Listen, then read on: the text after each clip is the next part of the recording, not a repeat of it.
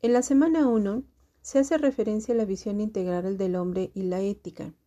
Este está representado principalmente en los elementos y las características de la persona.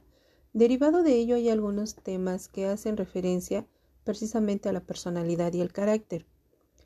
Se trabaja también con cuestiones éticas, se les muestra algunos conceptos sobre la ética, sobre todo haciendo énfasis en esta parte del comportamiento y las conductas. Pero por otra parte también se hace referencia a las cuestiones naturales del ser humano al momento de desarrollarse en un contexto social, como es el manejo de la inteligencia emocional y algunas cuestiones que tienen que ver con su personalidad. Asimismo, se hace referencia a la naturaleza y la jerarquía, sobre todo para identificar los valores que son fundamentales cuando se enfrentan determinadas decisiones.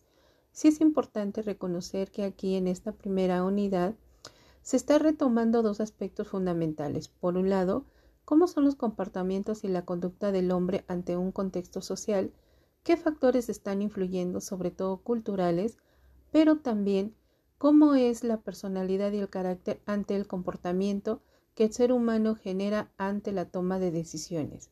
Yo espero que con este contexto aprendamos mucho, ya que les estoy proporcionando materiales para que ustedes tengan elementos y lleven a cabo un buen resultado en el test automatizado.